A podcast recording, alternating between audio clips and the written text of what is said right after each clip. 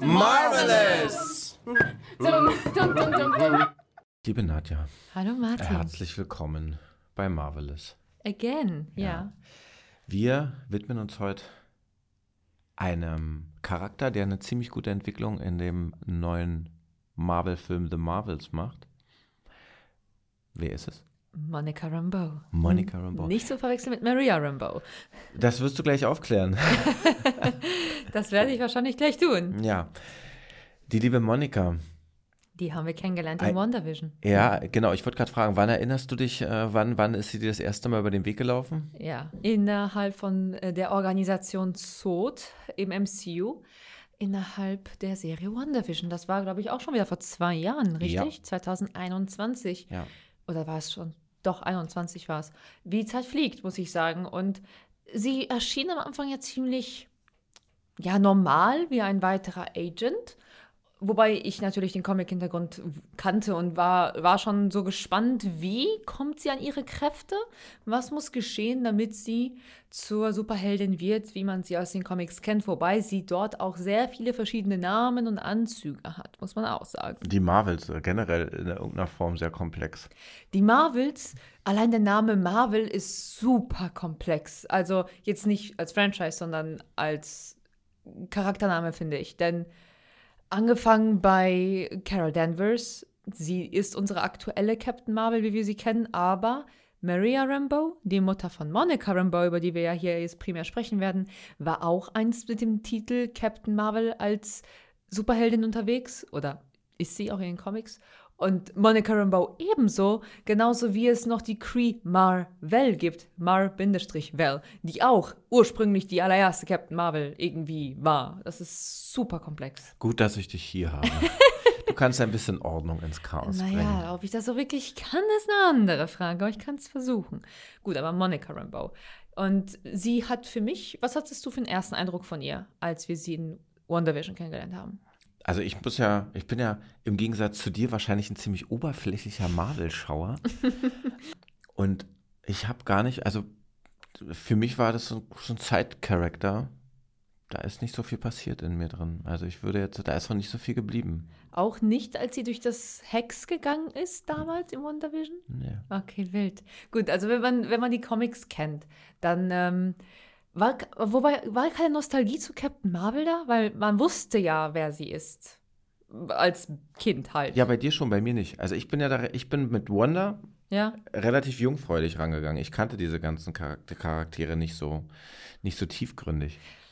Ne? Also ich bin ja, ich bin da mit neuen Blickes rangegangen Mhm. und dann war da die Person, ja, sie ist da durchs Hex gegangen, hat jetzt dann Kräfte bekommen, gut.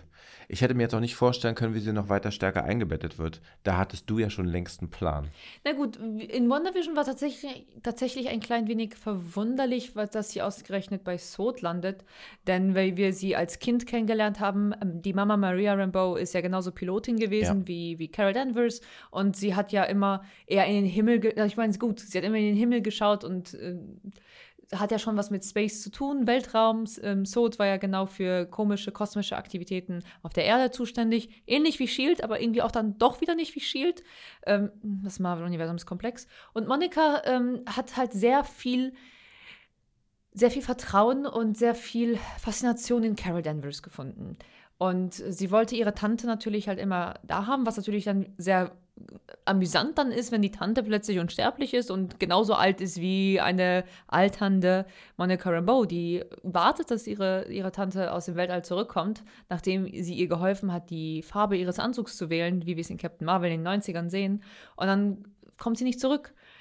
Und ich finde, das haben sie ähm, in WandaVision sowohl dort als auch jetzt in The Marvels sehr schön anknüpfen können, zu sehen, die sie ist eine Frau geworden und sie hat, sie hat ihre Stärken, also sie ist Wissenschaftlerin äh, und Agent zugleich, also sie hat, arbeitet im Feld und sie hat Ahnung von Physik, würde ich jetzt mal behaupten, und Quantum-Geschichten, da bin ich halt komplett wieder raus, ne? da kann ich halt nicht mithalten, aber sie, sie hat Ahnung und sie hat einen gewissen Willen.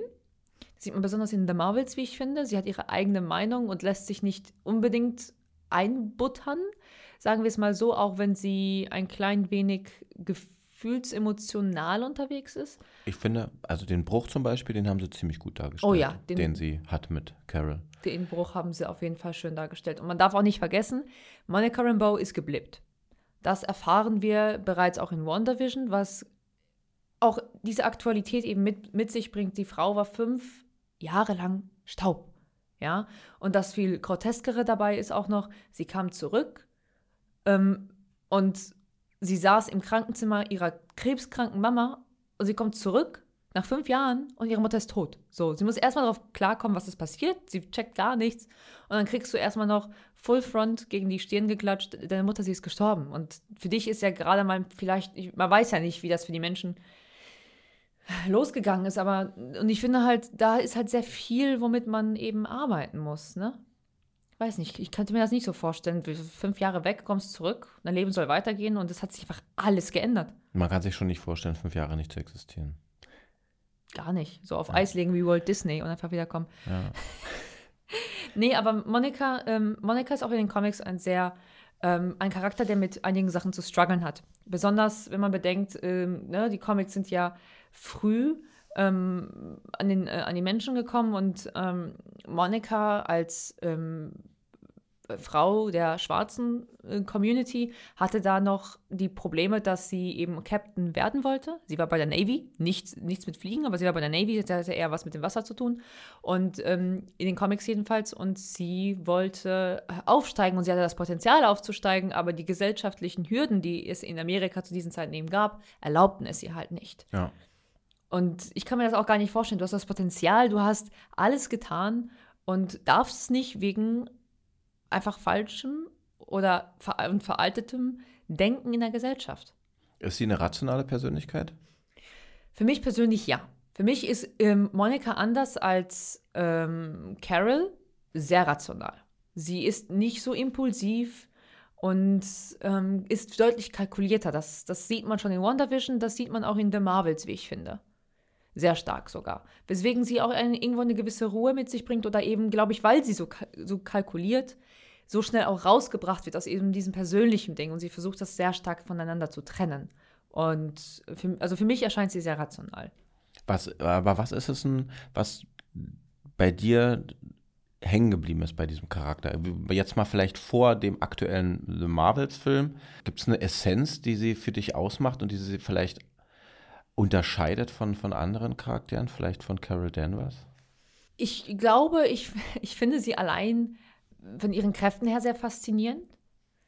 Ähm, sie läuft ja nicht nur unter dem Namen, äh, Captain Marvel, sondern Photon oder Spectrum. Wobei das ja auch noch nicht geklärt ist, wie man sie jetzt genau nennt, wobei das keinen großen Unterschied macht. Ihre Kräfte sind gleich. Sie kann ja ihren Körper in Geistform setzen, also ihre Moleküle so anpassen, dass sie durch Gegenstände ja. ähm, oder durch, durch, durch Objekte durch kann. Also sie kann ihre, wie heißt das, Molekülstruktur ändern. Ja. Und was ich übrigens ganz cool finde. Das, ich glaube, das ist so eine Sache, die mich cool, äh, die, die cool ist. Aber ich glaube, weil sie, ich habe das Gefühl, sie hat keinen. Das ist ja so eine Eigenschaft, die, die einige können. Ja. Also aus, aus der Comicwelt. Aber es gibt einen Charakter, der das mal auch versucht hat, mal zu beschreiben, wie es ist, wenn man durch so eine Person durchgeht, was da mit einem passiert. Oh, ich weiß nicht, ob das bei Ant-Man nicht zufällig gewesen ist, weil wir da ähm, Ghost kennengelernt haben, Ava Star. Das kann sein. Ich weiß nicht, ob sie das erklärt hat, weil. weil das, das, muss krass sein, so, ne? Also. Ihre Molekülstruktur ist ja genauso, weil sie da ja durch das, durch das Quantum Realm, weil sein, ihr. Also, Ava Star können wir auch gerne mal drüber reden, ist auch ein sehr interessanter Charakter, zumal sie ja eventuell zurückkommt äh, tatsächlich. Ähm, aber um bei Monika zu bleiben, ich glaube, sie hat halt, was mich bei ihr fasziniert, ist, dass sie nicht diese typische Hero-Story hat. Ja. Sie hat keine große Tragödie hinter sich. Jedenfalls wurde sie im MCU nicht so, nicht so eingeführt, wie ich finde. Sie ist eine erwachsene Frau, die eigentlich ihr Leben lebt und gar, also sie hat einen strukturierten Alltag und ähm, hat keine Tragödie, die sie durchlebt und bekommt Kräfte, mit denen sie als erwachsene Frau jetzt erstmal klarkommen muss die sie erstmal verstehen muss. Das ist jetzt bei ähm, Miss Marvel zum Beispiel so gewesen. Kamala Khan, 16 Jahre alt, kriegt Kräfte, muss erstmal darauf klarkommen. Oder wir haben äh, jemanden, Iron Man, ist was gestorben, hat plötzlich äh, hier, wie heißt das, Schrapnelle im Herz und hat einen äh, Reaktor im Herz. Das sind ja Sachen, die sind schon mit einer Tragik verbunden. Und ich glaube, Monika ist so simpel eingeführt worden. Und ziemlich leise. Also, ne, sie hat ja auch, ist ein Charakter, der mit keiner großen Aufgabe bisher besetzt worden ist im MCU. Bisher nicht, das stimmt. Das stimmt. Und, und ich glaube, diese Simplicity gibt auch so ein klein wenig mehr Empathie für mich persönlich, weil es halt eben nicht überdramatisiert wird, sondern ja, sie wird aus ihrem Alltag gerissen und es ist auch cool zu sehen, wie mal eine erwachsene Person, vor allem auch eine erwachsene Frau, mit einer Gabe belegt wird, mit der sie erstmal klarkommen muss.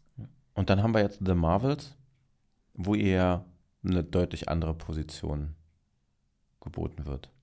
Genau, in, in The Marvels wird viel Vertrauen in sie gesteckt und zeitgleich versucht man sie auch zu schützen, denn sie hat Kräfte, die sie zu einem die sie nutzt als Vorteil innerhalb ihres Jobs. Sie kann ja auch Licht transformieren, ne? Sie kann äh, Licht transformieren, würde ich.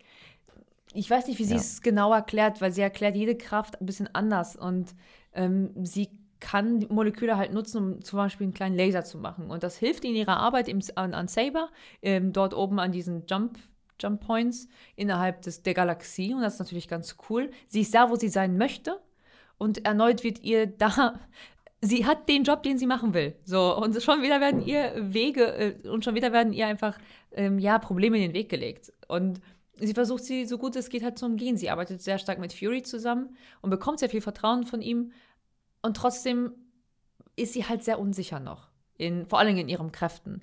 Und wird da aber, äh, ähm, ich glaube, sie steht sich da etwas selbst im Weg, weil sie nicht diese Anerkennung von der einzigen Person bekommt, von der sie Anerkennung möchte, nämlich von Carol Danvers. Ja. Das ist also nichts, was jetzt äh, ihrem Geschlecht auch anhängt, sondern äh, wirklich ihrer personellen, persönlichen Entwicklung. Im, bisher im MCU ist es tatsächlich so. In den, ähm, wie gesagt, in den Comics ist es so, sie will sich beweisen sie möchte Großes tun und die, ähm, sie selbst gibt sich nicht einmal den Namen Captain Marvel in den Comics. Das, der, wird ihr, der wird ihr halt äh, zugeschrieben und sie arbeitet tatsächlich auch mit den Avengers zusammen. Und das Witzige ist, dass ähm, sie, glaube ich, bei den Spider-Man-Comics eingeführt wurde. Sie ist in New York und sie ähm, wird von Spidey als Gefahr angesehen, weil sein Spider-Sen reinkickt. Und dann ähm, gibt es erstmal ein paar Missverständnisse, die geklärt werden müssen. Sie schafft es dann aber, dass man das, äh, wie heißt das, man schafft es, dieses Missverständnis aus dem Weg zu lösen und sie arbeitet dann später mit Iron Man zusammen, aber auch mit äh, Richard Reeds, also mit Fantastic Four, um ähm, ihre Instabilität zu lösen. Denn sie hat ein Problem, dass sie zu viel Kraft hat oder beziehungsweise sie sich halt nicht stabilisieren kann durch diese Fähigkeit, die sie hat. Und es ist auch noch nicht so ganz klar, ob sie nicht ob sie wirklich nur durch das Hex jetzt im MCU ihre Kräfte hat oder ob sie nicht vielleicht ein Mutant ist. Denn das ist jedenfalls in den Comics nicht so ganz klar. Ähm, es ist nicht ganz bestätigt, wenn ich mich nicht irre, und es ist auch nicht ganz verneint, denn sie hat als Kind diese Kräfte entwickelt in den Comics mhm. und hat sie aus Angst als Mutant betitelt und gejagt zu werden, denn das war ja eine Zeit, wo die Mutants abgeschlachtet wurden, ja. Äh, dass sie exposed wird und deswegen hat sie diese Kräfte unterdrückt, insoweit, dass sie sogar die Erinnerung an diese Kräfte verloren hat. Wir wissen nicht, ob nicht die kleine Monica Rambeau, die wir in Captain Marvel gesehen haben, vielleicht bereits mit irgendeiner Mutantenfähigkeit versehen worden ist, ohne dass wir es wissen. Und der aktuelle Film, der, ohne jetzt zu viel zu verraten, gibt da ja auch eine kleine Perspektive, denn es gibt eine Person, die näher an das Thema Mutanten ranrückt und das ist sie. Genau, das ist sie. Und es ergibt jetzt auf lange Sicht tatsächlich auch Sinn, denn wir haben auch Kamala Khan, die als, wie, wie ich schon erwähnt habe, Mutantin bestätigt ist. Und das würde comic-technisch, so, als auch eben mit dem, was der Film uns hergibt, tatsächlich funktionieren. Sie plötzlich auch als Mutantin zu, zu wie heißt das, an, an die Zuschauerschaft zu bringen, sage ich mal so. Wie hat dir ihre Entwicklung im, im Marvels-Film gefallen, jetzt in dem aktuellen? Ich weiß nicht so. Ich kann es mal anders formulieren. Würde sie einen Film alleine tragen? Den Film alleine tragen würde sie nicht. Nein. Ähm, ich glaube, der Film und auch sie, vor allem sie, entwickelt sich mit der Entwicklung der Personen um sie herum. Äh, sie alleine ist, äh, braucht noch diese Stärke, denn sie ist schließlich eine erwachsene Frau. Und ich glaube, das ist dieses Niedliche und dieses, was ich so an ihr mag, dass sie eben noch ein bisschen unsicher ist.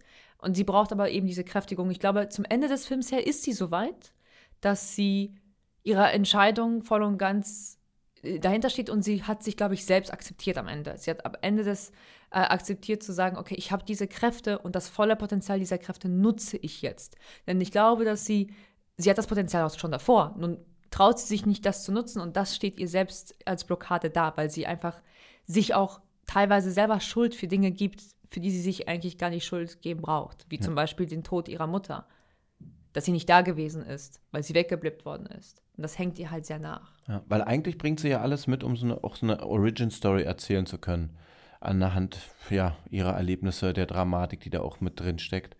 Meine Frage tendiert da so ein bisschen dahin, ist, ist sie ein Charakter, der, ich sag's jetzt mal in großen Anführungszeichen ganz vorsichtig, ein typischer Frauencharakter ist, den man anderen zur Seite stellt, die man aber nie so einrichtet, dass sie selbstständig sein können. Ich glaube, bei männlichen Charakteren gibt es da häufiger in ihrer Ausformung gar keine, keine Frage, da wird es gemacht. Ich habe mich bei The Marvels gefragt, ich fand es cool, dass es ein Dreierteam gibt und dass die Antagonistin auch eine, auch eine Frau ist und weiblich ist. Aber gleichzeitig habe ich mich gefragt, ist das ein Film? Also ich fand ihn sehr gut, aber wird er wegen der Hauptzahl an weiblichen Protagonistinnen nicht so erfolgreich sein? Ich sag mal so, der Film, für, der Film wird leider wahrscheinlich ein Flop.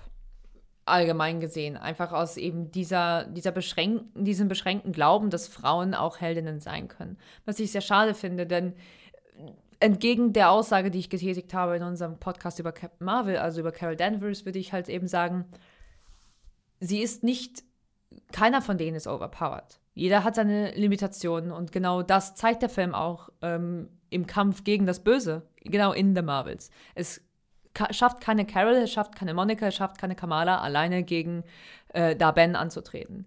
Und ja, also ich, ich glaube, dass jeder was mit sich fügt, mit sich bringt und schafft irgendwo erfolgreich zu sein, auch auf dem eigenen Wege, weil jeder entwickelt sich aber keiner davon ist overpowered. Und ich glaube, das ist das, der wichtige Punkt. Es ist nicht overpowered, weswegen ich, für, ich den Film als sehr gelungen auch in der Darstellung eben von, von Heldinnen finde. Denn alle unsere männlichen Helden haben auch ihre Probleme, die auch immer ihren Rückschlag haben und erst wieder auf den richtigen Weg gelegt werden müssen. Und diese drei unterstützen sich so stark, dass sie sich gegenseitig gemeinsam auf den richtigen Weg begeben. Und davor, bei den anderen ist es immer, wir haben immer einen, einen männlichen Helden, der irgendeinen Sidekick hat oder irgendeinen Mentor, der einem nochmal ins Ohr flüstert, wenn sie am Boden liegen. Das und das muss gemacht werden, damit ihr besser werdet. Ähnlich wie Peter Parker, dem, dem, dem von Iron Man der gute Anzug weggenommen wurde und gesagt hat, wenn du es nicht schaffst aus eigener Kraft, dann hast du diesen Anzug nicht verdient.